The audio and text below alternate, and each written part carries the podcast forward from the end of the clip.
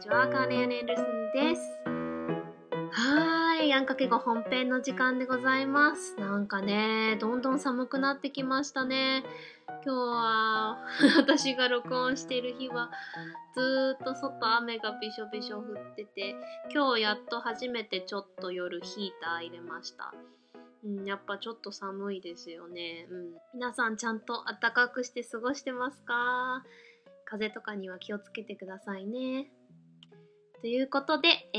ー今回もいただいたお便りを読んで Answer and Understand していきたいと思います。えー今回のはね、ちょっと 私にちゃんと答えられるかなっていう内容なんですけど、まあ頑張ってみます。えタイトル、英語で詩が書けるようになりたいなということで、えー、笹さんからいただきました。ありがとうございます。笹さん。えー SASA でサーサ。じゃあサーサさんにしますね。アンナさん、はじめまして。あまあ、カンナですけど。まあ、アンナでもカンナでもいいんですけど、まあ、カンナアンで、です。えーアンナさん、はじめまして。えーはじめまして。えーサーサーと申します。いつも楽しく聞いています。ありがとうございます。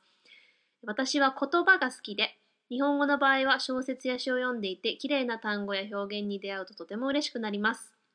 アンナさんが番組で英語の歌や小説を解説してくださるので、英語ならではの美しい表現を知ることができて楽しいです。それと同時に翻訳って難しいとも感じました。意味が正確でも元の言葉が持つ雰囲気が伝わるとは限らないですよね。例えば、日本語の青という単語。あえて、青、えっ、と、草冠に、あの、蔵っていうですね、あの、茂るっていう青ですね。とか、青、あの、上が、あれ、王辺っていうのかな、王様の方に、右が白で、下があの石のあの、緑ちゃんとかの緑ですよね。の青。で、または、えーカタカナの青、ひらがなの青と書き方を変えたり、えー早急とか根的とかもっと描写的な表現を使うことがありますけど、あえて普通の漢字の青ですね。えっ、と、あの、上が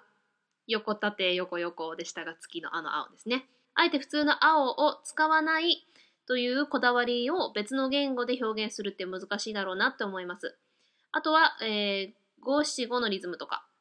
逆もまたしかりで、えー和訳をすることで失われてしまった英語の美しさもたくさんあるんだろうなと思うと残念です。ぜひ英語の持つ美しい表現をもっと知りたいです。そんな私には今やりたいことがあります。英語で詩が書きたいんです。試しにいくつか作ってみたのですが、知っている単語を SVO 構文に当てはめただけなので、普通の英作文って感じになってしまいました。そもそも英語の詩ってどんな感じなのでしょうか？以前、歌詞の解説や赤毛のアンの回で、語尾の音を揃えるクエスチョンという英文学のテクニックについてご紹介いただきましたが、他にも英文学特有のテクニックみたいなものはあるんでしょうか？あと、おすすめの詩集や詩人を紹介していただけたら嬉しいです。個人的にはほっこり温かい気持ちになれる詩が好きです。長くなってしまいました。お時間のある時に取り上げていただけたら嬉しいです。それではお体に気をつけて放送頑張ってください。ということで、笹さんありがとうございます。いやー、難題来ましたね。いや、私、詩好きなんですけど、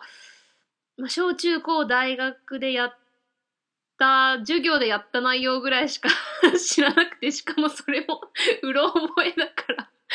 うん、普段の生活の中であんまり詩を読むってことがもっとね、読んだりした方がいいんでしょうけど、あんまり詩を読むことがないんで、うーん、なんかすごいたくさん、私これがおすすめみたいなのはないんですけど、まあ、ちょっと、まあ、結構高校の英語の授業が、えっ、と、前もちょっと説明したんですけど、Advanced Placement って言って、えっ、と、日本の高校って、高校のその学校別でなんかこうレベルが分かれてるじゃないですか。でも基本アメリカはまあその相当のなんかプレップスクールみたいな以外は、もう高校の中は本当ピンからキリまでいろんなもうその地元の子たちがいてその中で、まあ、その上を目指す子はその高校の中でいろいろこう大学の授業を選択して取れるのがあって、まあ、それを取ると、まあ、いい大学に入れる率もちょっと上がるんですけどそういう授業を取る子ともう 高校卒業ギリギリできるかみたいなちょっと途中で中退するみたいな子もみんな同じ高校に行くわけですよね。まあその授業でみんな分かれてくるので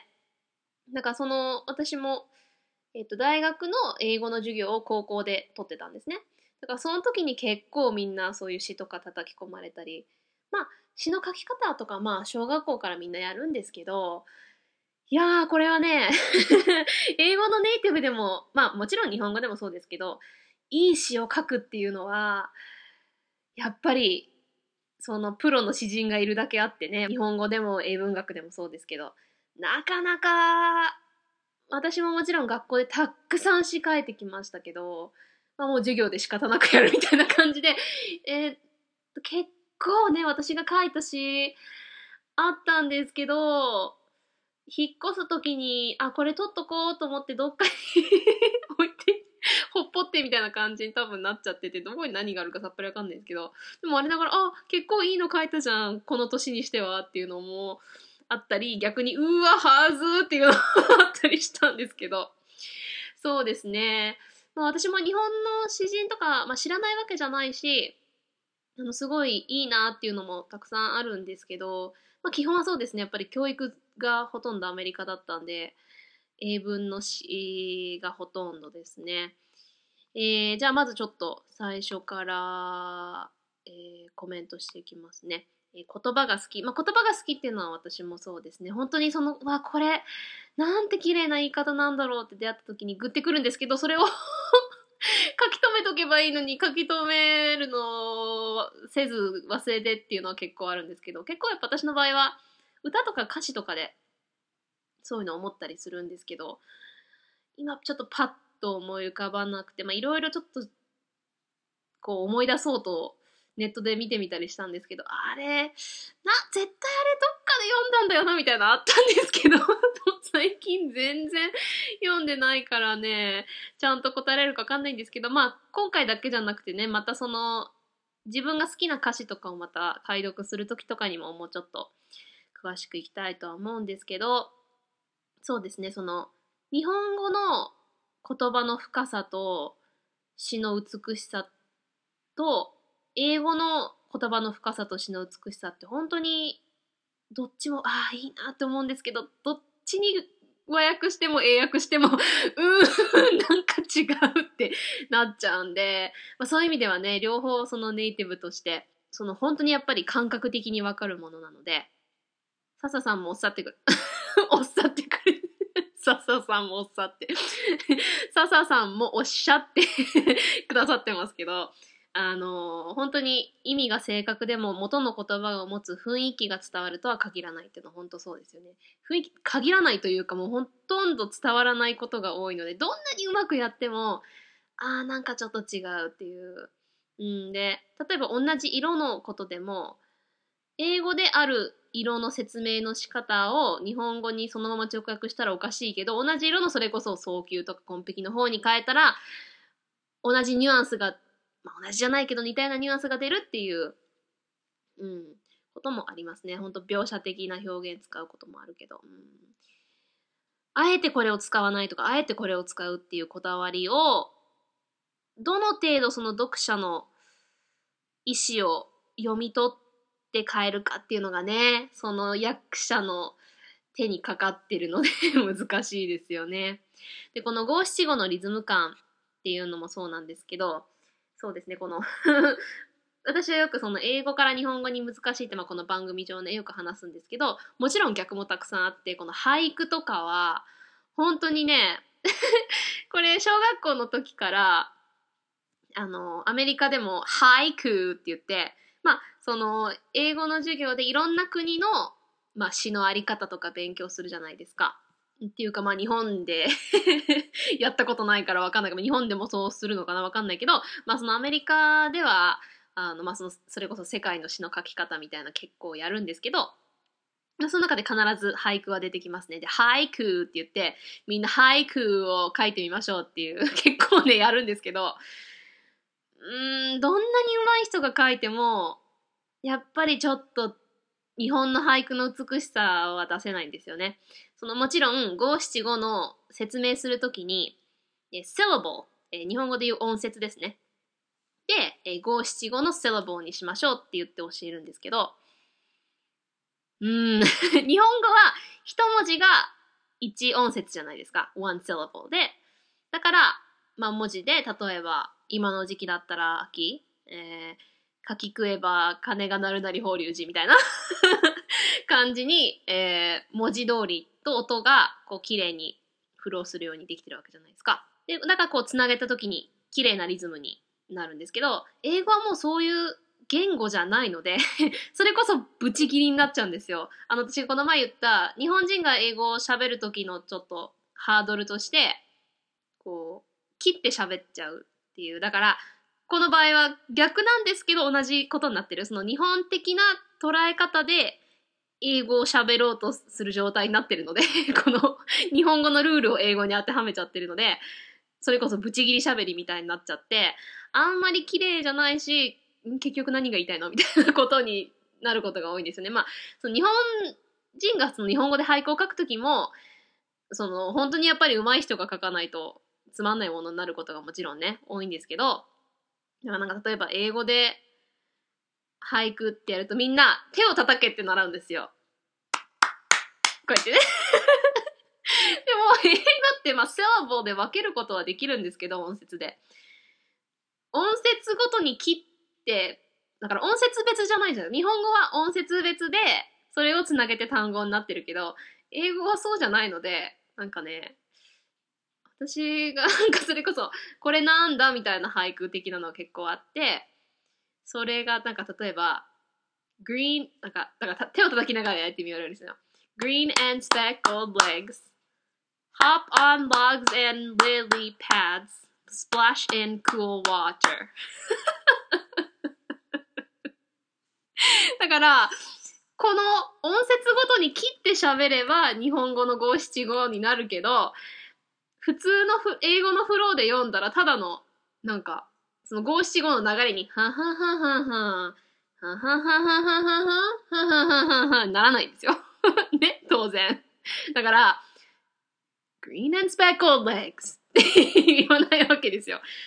green and speckled legs.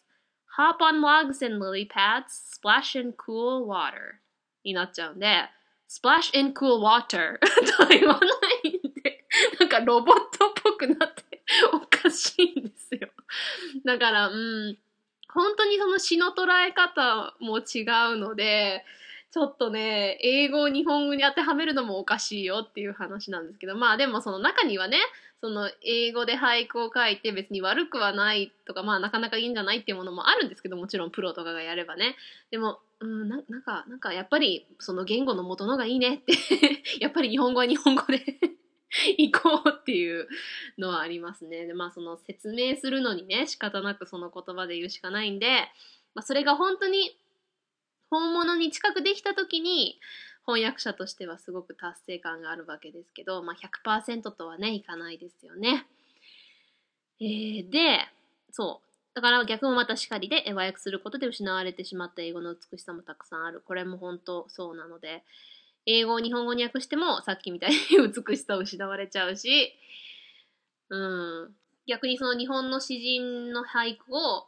そのままそのリズム関係なくその英語にただ訳したのは、うん、悪くはないけど、やっぱり日本語独特のあの言葉遣いや美しさが出ないよなっていう、なんか、うん、例えば、正岡子規の木を摘みて、世の明けやすき小窓かな。かも、英語だったらなんか、まんまになっちゃうんですよ。なんか、The tree cut Dawn breaks early at my little window みたいな。うん、うん、そうなんだけど、なんかちょっとこの、やっぱり知って、あの、英語も日本語も共通してるのは、その言語で言ったときに、その読者がいろんな解釈ができたり、もうそのまんまの白か黒みたいな文章じゃないじゃないですか。それこそちょっとグレーゾーンみたいな。あ、これを聞いて、こう、いろんな感情や情景がその読者によって思い浮かぶわけじゃないですか。でもやっぱ訳しちゃうと、その 役役者の捉え方で訳したものだから、もうただなんか、ただそこのやる事実みたいな。木を切って、うん、夜明けが早く来た私の窓に、みたいな感じになっちゃうんですよね、英語で言うと。うーん、ちょっとなーってその深みが減っちゃうみたいな。うん、なんで、それはもう、それこそ逆もありきで、英語のせっかく、あ、この言い方すごく綺麗だけど、読者によってこう、胸を打つところが違うっていうのを、あもうただそのまま訳しちゃっただけになっちゃうねっていうのが、失われてしまう美しさがありますね。で、えー、笹さん、英語で詩を書きたい。うーん、これは、まあ、誰でも書けるけど、いいものを書こうと思ったら難しいっていう典型ですね、詩はね。まさに SVO 構文に当てはめただけでは英作文になっちゃうでしょうね。そもそも英語の詩ってどんな感じか。うーん、これは難しい質問で、日本の詩と同じくいろんな種類、いろんな詩人がいるので、で、私も詩はそんなに詳しくないんで、I don't know if I can do these poets justice こう十分な こう評価を示すというか十分に発揮できるか良さをね示せるかはちょっとわかんないんですけどまあ私が高校時代とかで読んだ詩とかで好きだったものとか、まあ、ちょっと英語でよくその授業とかでこういう風に詩は書いたらいいよみたいな、まあこのように書きましょうみたいなまあ、小学校の頃とかはね、まあ、ちょっとずつやっていくんですけど、まあ、私が学校で学んでいったものをちょっとずつ思い出しながら、こういうふうにこう、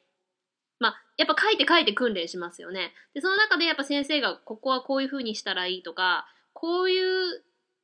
やっぱり直接な表現じゃなくて、ちょっと斜めから見たとか、ちょっと、こういうテクニックを使ったらっていうものをちょっと思い出せた分をちょっと語ろうかなと思うんですが、ちょっとその前に、えー、コマーシャルブレイク、コマーシャルタイムということで、この番組では、えー、この3週間ぐらいかな、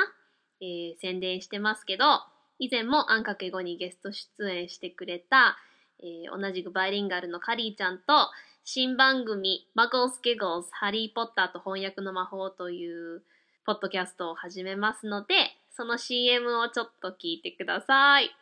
じゃあ今日は私がやった英語バージョンの方、言ってる内容わかるかな？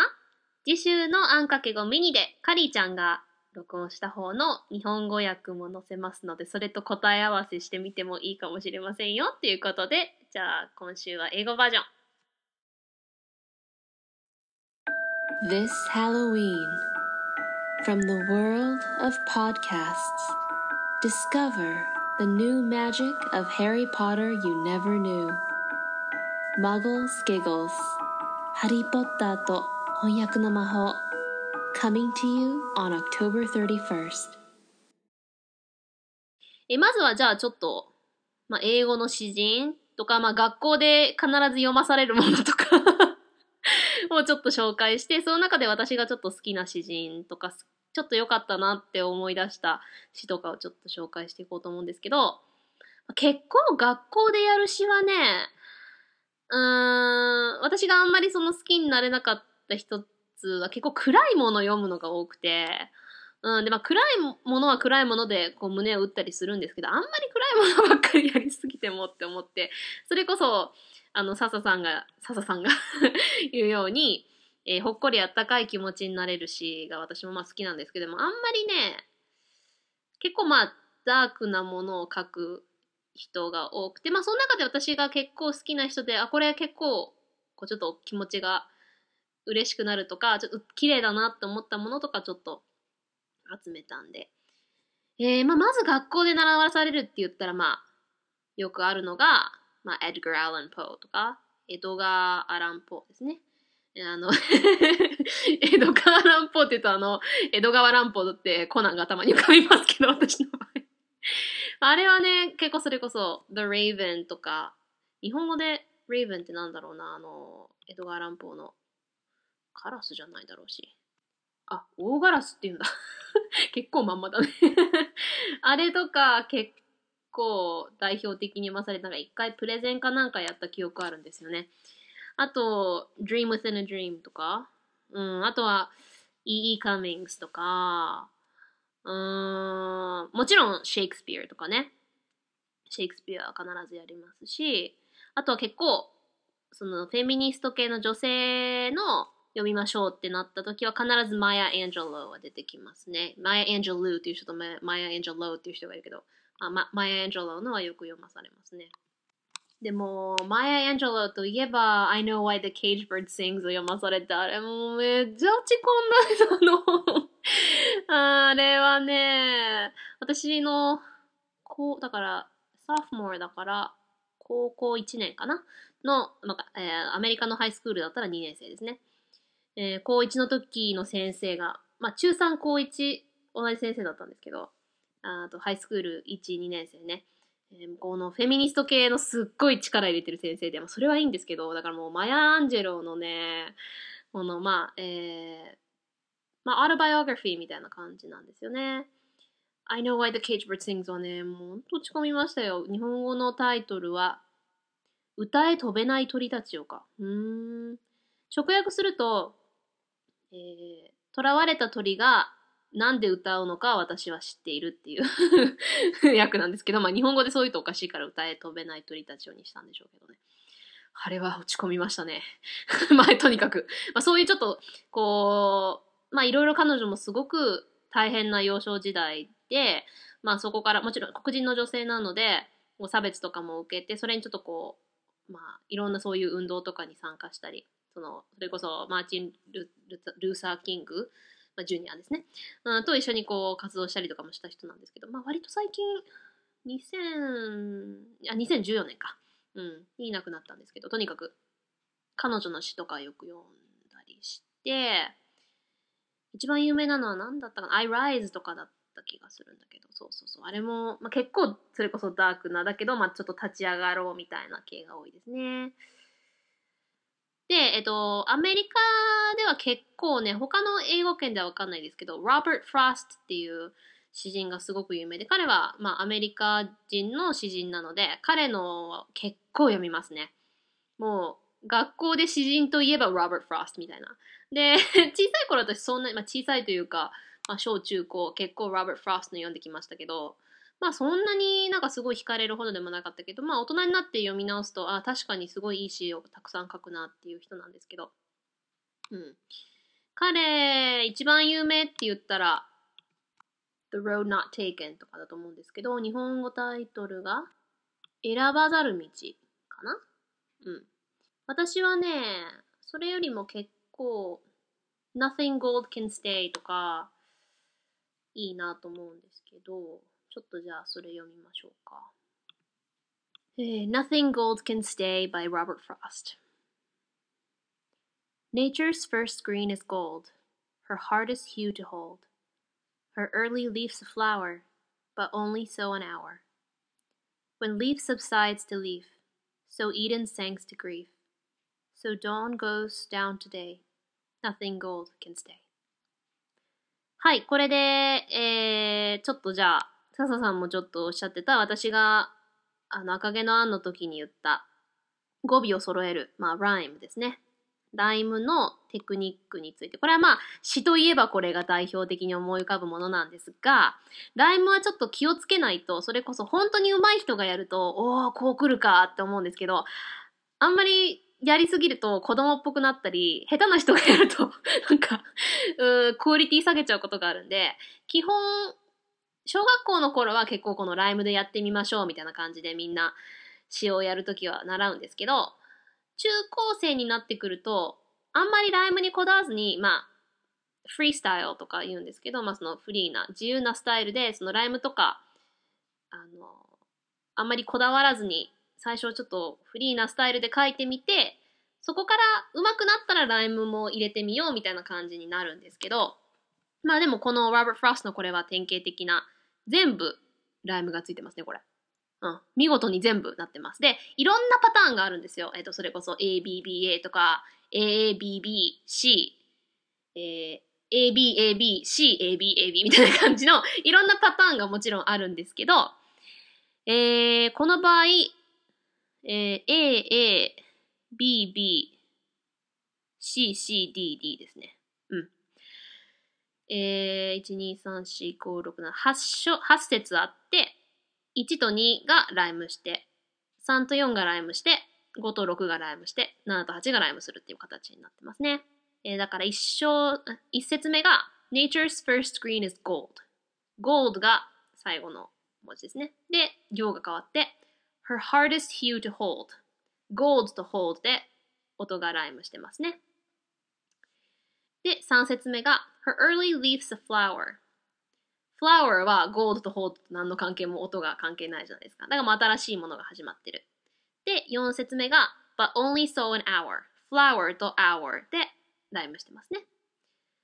で、えー、5章目が The leaf subsides to leaf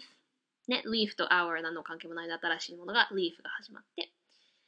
So Eden sank to grief leaf と grief で。で、最後。So dawn goes down to day. Day と nothing gold can stay. Day と stay でライムさせてます。でもこのライムにこだわりすぎてそれを、そ、そ、そこを目的にするために詩を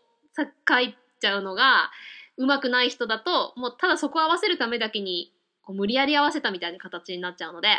こういう本当の詩人がやると、おーって思うけど、ちょっとね、素人がやると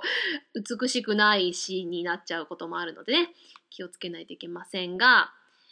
これは、ネットで、えー、役者不明なんですけど、結構、あなかなかいい役があるじゃんと思ったんで、ちょっと読みますね。燃えいずる緑は黄金。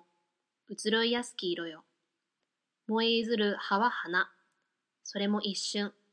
やがて葉は葉に戻り、エデンは悲しみに沈み、暁は今日に変わる。黄金のままではいられない。まあ、善良なものとか、まあ、純粋さのような美しさはいつかなくなってしまうっていうちょっと あの悲しいですけどまあこの日本語訳は悪くないと思うんですけどねまあその英語の100%とはいかないまでもまあなかなか悪くないとは思いますでもこのライムが本当に綺麗にそのやっぱりライムに集中しすぎるとそっちの方ばっかり聞き取られるんですけどちゃんとこのフローが美しくなるためにライムってあるので、その美しさをちゃんと保ててるさすがロバート・フロストだなと思うんですよね。あとは、まあ私はさっきも言ったみたいに歌で結構、あ、これいいなっていうのがあって、えー、同じロバートでも、ロバート・フロスじゃなくて、ロバート・バーンズっていう人がいるんですけど、この人はスコットランド人の人なんですけど、まあ、大昔の人ですよね、多分。えー、あ、そうですね。1759年から1796年の人で、えー、まあ、えー、スコットランドの詩人です。で、えー、これは私高校でクワイア、まあ、合唱部だったんですけど、4年間ね。えー、そこで、まあ、アカペラでよく歌うことが多かったんですけど、それで歌った曲で、あ、この曲いいなと思って、これがロバート・バーンズのこの詩にメロディーをつけたもので、すごく歌も綺麗なんですよ。Oh, my love's like a red, red rose. Oh, my love's like a red, that's newly sprung in June. 自分で自分にハモりつけてみた。まあこれ、あの4つのパート。それぞれがでも分かれたかな。だから8つぐらいのパートでハーモニーでアカペラでやったと思うんですけど、すごい綺麗なんですよ。で、昔の人だし、スコットランドの人なんで、スコットランド独特の言葉とか使ってるのも、それもまた綺麗。で、これ、ちょっと、えー、スコットランドのアクセントで書かれたもの、その、だから綴りとかも違うし、発音とかもちょっと違うので、ちょっと、スコットランド風の発音で読んでみますね。A Red Red Rose by Robert Burns Oh, my love is like a red, red rose that's newly sprung in June. Oh, my love is like the melody that's sweetly played in tune. So fair art thou, my bonny lass, so deep in love am I, and I will love thee still, my dear, till the seas gang dry. Till the seas gang dry, my dear, and the rocks melt with the sun I will love thee still, my dear, while the sands of life shall run. And fare thee weel, my only love, and fare thee well a while. And I will come again, my love, though it were ten thousand mile. はい。まあ、まるっきり あの、スコッティッシュのアクセントやったらちょっと私、あの、恥ずかしいことになるんで、まあ、ちょっと必要な部分だけ、えー、スコットランド風に言いました。これ本当に素敵な歌詞で、うん、シンプルなんですけど、すごい、またこのメロディーもね、素敵なんですよね、この歌の。えっと、じゃあ 私が歌詞を見ながら、えー、その場で訳しましょうか。Oh, my love's like a red, red rose.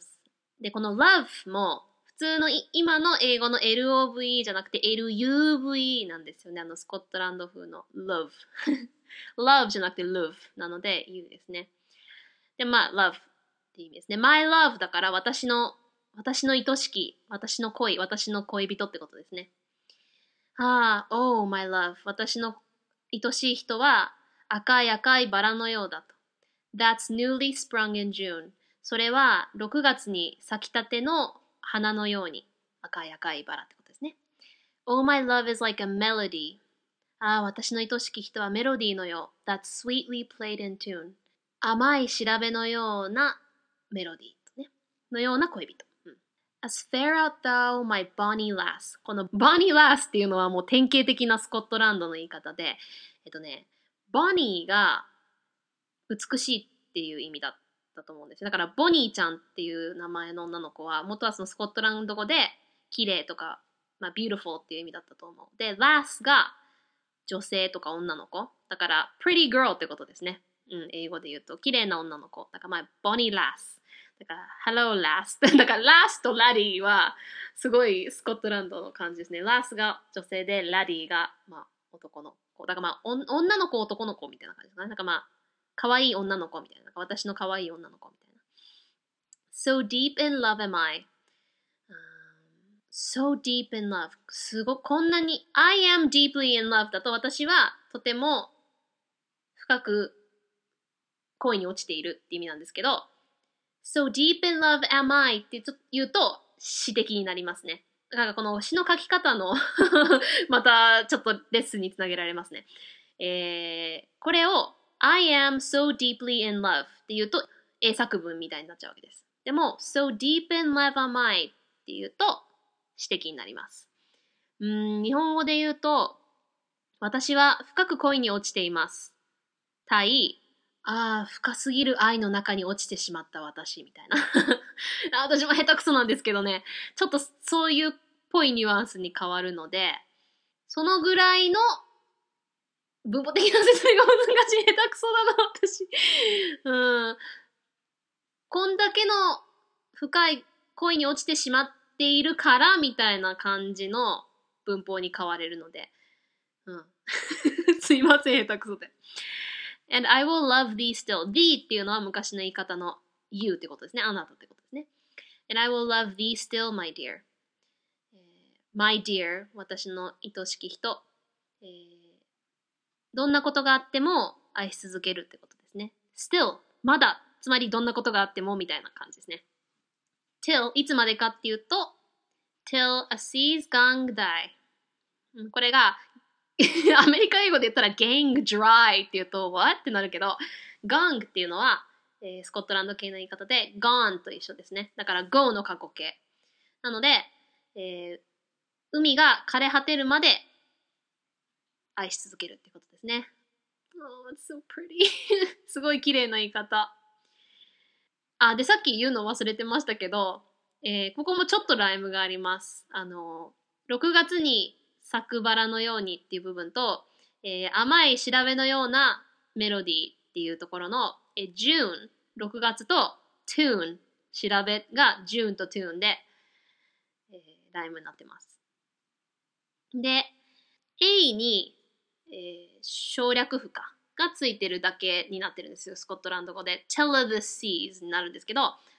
現代のとか、まあ、アメリカ英語で言うこの A に省略符は all ってことですね。till all the seas have gone dry のことを till all the seas gone dry になります。で、dry じゃなくて dry ちょっと R が R になりますね。なので、すべての海が枯れ果てるまで君を愛し続けるってことですね。で、till the sea's gone dry, my dear. すべての海は枯れ果てるまで。and the rocks melt with the sun. ここも、えー、with を with じゃなくて wi に省略符がついてるのが、えっと、スコットランドの、まあ、また別の回でやるかもしれないですけど、発音がその with とかのをしっかり言わない、それこそエネルギーの短縮で with the sun っていう風に言うので、わざとそういう風に書いてます。and the rocks melt with the sun. えー、rocks 石とか、まあ、岩がが太陽とともに溶かされようとも I will love thee still, my dear 僕は、てかまあ私は君を愛し続ける my dear 私の愛しき人。While the sands of life shall run ここも of が OF と書かずに O に省略符で O life 結構ね、スコットランド、アイルランドもですけど、この O, o 省略風何々っていうのが。だから、オーマリーさんとか、名字はもう典型的なまあアイルランドなんですけど、O でちょんってついてて、マリーとか、そこから来てると思うんですけど、of を O だけ言いますね。なんで、while the sands of life shall run ここもいい言い方ですね。sands of life、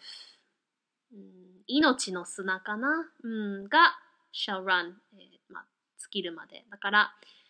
えー、命の砂が尽きるまで君を愛し続けると。and fare thee well, my only love. My only love. 私のただ一人の恋人、fare thee well. The はあなたですね。fare thee well っていうと、まあ、D はあなたじゃないですか。だから fare you well が、まあ、farewell。つまりさよならってことですね。さよなら。私の唯一の一人の恋人、愛しき人よ。fare thee well a while. a while まあしばしの間。さよならしばらくの間ってことですね。and I will come again, my love. 私はまた戻ってくるよ、愛しき人。though it were 10,000 mile この though も though じゃなくて tho に省略符でたとえっていうことですね。たとえ10,000 mile だから、えー、1万マイルかな？うん。たとえ1万マイル離れていてもっていうことですね。はい。なので そ、その場で訳したからなんか全然日本語の詩的にはうまく伝わらないかもしれないですけど、これもなかなか素敵な曲、メロディーも素敵なので、この詩は好きですね、私ね。えー、あとは、うん、学校でよくやった詩人の中で私が一番好きかなと思ったのは、エミリー・ディキンソンっていう人なんですけど、この人は結構それこそダークなものを書くんですけど、中にはなかなか、まあ、ハートウォーミングな ものも書く人で、一番有名なのは、うん、Hope is a thing with feathers とかなんですけど、私が好きなのは A day とかかな。うん。あとは、シェイクスピアのサーネットとかも紹介しようかなと思ったんですけど、なんかちょっと時間が なくなってきてるから、どうしようかな。じゃあちょっと最後に、まあ、他にもまあね、いろいろ詩があるんですけど、あんま時間ないので、ちょっとさっきの言ったテクニックをちょっとまとめようかなと思います。学校でよく先生がこれは避けなさいって言ってたのをちょっとまとめようかなと思います。えさっきのライムのことは、まあさっき言いましたけど、あんまり使いすぎるなと。まあ最初はちょっとフリースタイル的なものから始めて、もしそこにうまくはまるようだったら、それも当てはめていいよっていう感じですね。もうちょっと上級者編ですね、あれはね。で、まあもちろん、日本語でも、まあまずテーマを決めて、どこに書くものを持ってきたいかっていうのをまず考えて、で、英語で言うクリシェイは避けなさいってよく言われます。日本語で言ったら決まり文句みたいな感じかな。もうなんか、詩といえばこういうイメージみたいな。うん、そればっかり詰め込むと、ちょっとオリジナリティがなくなるので、なんか、英語で言うと、前ちょっとあんかけ語で言った、えっ、ー、と、メタフォースとかセモリーズとか使ってもいいんだけど、もうみんなが使いすぎちゃってるものは避けた方がいい。例えばなんか、busy as a bee とか、tired as a dog とか、まあ英語でよく使う言い方なんですけど、なんか、蜂のように忙しいとか、犬のように疲れたとか、もうそういうのはもうみんなが 使いすぎちゃってるんで、もうちょっとこうクリエイティブな、うん、で、まあ、今言ったように、まあ、その simile metaphor 何々のようだとか何々は何々であるみたいな、うん、そういうのをちょっとクリエイティブに使うといいとかさっきのその so deep in love am I みたいな感じで I am deeply in love じゃなくて so deep in love am I ってちょっとさ最後変えてみるとかあとイメージをよく使えって言われるんですけどまあ詩は be a painter in words ってよく言うんですけど言葉を描け。言葉の、まあ、画家というか、うん、絵を描いてみる言葉でね言葉で絵を描けってよく言うのでやっぱり五感を使った表現ですよね。うん例えば、えー、木々が赤く染まったって言いたかったら The trees turned red from the sunset とか言うとまんまじゃないですか。ただ、えー、夕焼けに木々が赤く染まったになっちゃいますけど The sunlight varnished the branches crimson とか言うとちょっと詩的になる。なんか、日の光が木々を真空に変えたみたいな。ちょっと説明が下手くそですけど。そういうふうにちょっとこう言い方や単語やまあまあ文法的な言い方を変える。これはもう本当に書いて書いて練習していくしかないのででいろんなやっぱり詩人の詩を読むことですね。とにかく読んであこういう書き方するのかっていうのをもうほんと最初はもう真似でいいのでそのまま多分ただ自分が言いたい単語に変えたりするだけでそこから練習になっていくので。であとはそうですね。abstract words の代わりに concrete words を使ったりとか。したらいいかもしれないです。えっ、ー、と、抽象的な言い方よりも、もうちょっと具体的な、うん、それもまあ、内容によるんですけど、それこそさっきの五感に訴えるような、例えば、ただ嬉しいとか、好きとか、自由とか言葉じゃなくて、それを何か別の具体的な単語で表す She felt happy じゃなくて The warmth of a summer's day spread through her heart とか言うとちょっと違う。例えば今のだと彼女はすごく幸せな気分だったじゃなくて夏の温かみが彼女の心の中に広がったっていう方がちょっと詩的みたいな。なんか全然私も知人じゃないんでうまく説明できたかわかんないんですけどそういう意味での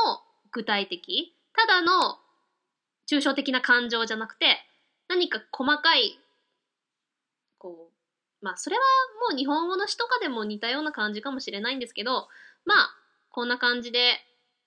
うん。まあテーマやゴールを決めてそこからもうとにかくいろんな詩人の書き方を英語の詩を書きたいならその英語の詩人の書き方を読んであただ直接的にこう言うんじゃなくてこういうふうにちょっと文法を変えるんだとかその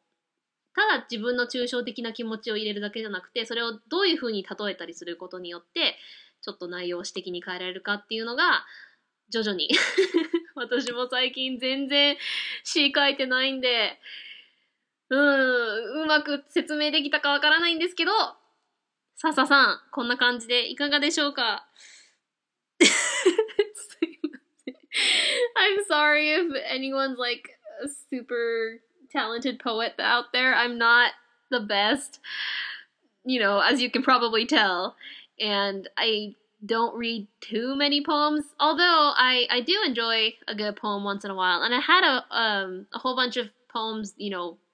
in mind, but I couldn't get through all of them today. まあね、他にもいろいろこれも読んだりしたらいいかなと思ったのあったんですけど、 まあちょっと 時間が来てしまったので、まあこんな感じで、私が好きな詩人と、まあちょっとテクニックを紹介できたかな？えー、笹さん、これで少しは助けになればいいなと思うんですけど、いや、でも本当に素敵な質問ありがとうございました。Thank you so much for your wonderful email. I hope, like I said, I hope I did this topic some justice and I hope this helps. ということで、えー、カーネアン・アンダーソンの Answer and Understand の回でした。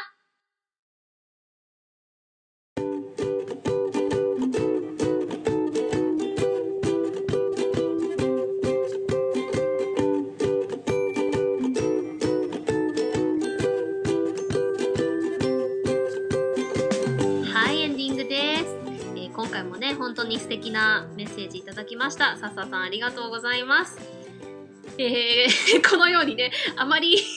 得意な分野じゃないことでも、えー、リサーチそれなりにして、えー、それこそ小中高大学時代の授業の内容を思い出したりしながら皆さんに紹介していくのもとても楽しいので私のためにもねなるので これからもどんどんレビューハッシュタグコメントお便りなどなど送ってください。お待ちしております。メールアドレスは ANNX 数字の5 BILINGUALPODCAST アンかける5バイリンガルポッドキャスト at gmail.com ツイッターではハッシュタグひらがなのあん、数字の小文字の X 数字の5でつぶやいてくれると嬉しいです Okay, we're starting another great week together. また新たな1週間がやってきますね。今週もみんなで頑張ろうね。うちが応援しとるよ。So, talk to you guys again next week. ではまた来週。Bye!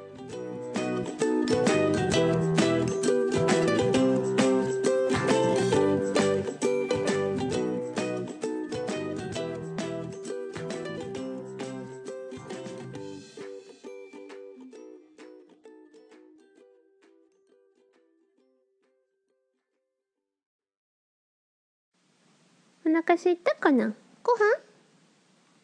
ご飯食べる？ご飯食べたい？ゴンゴン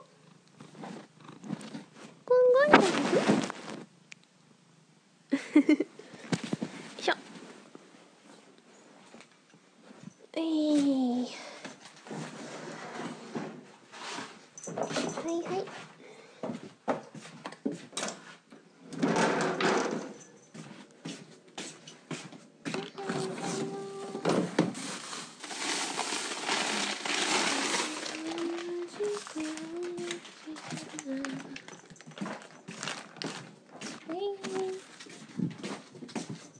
食べましょー。いい。い。い。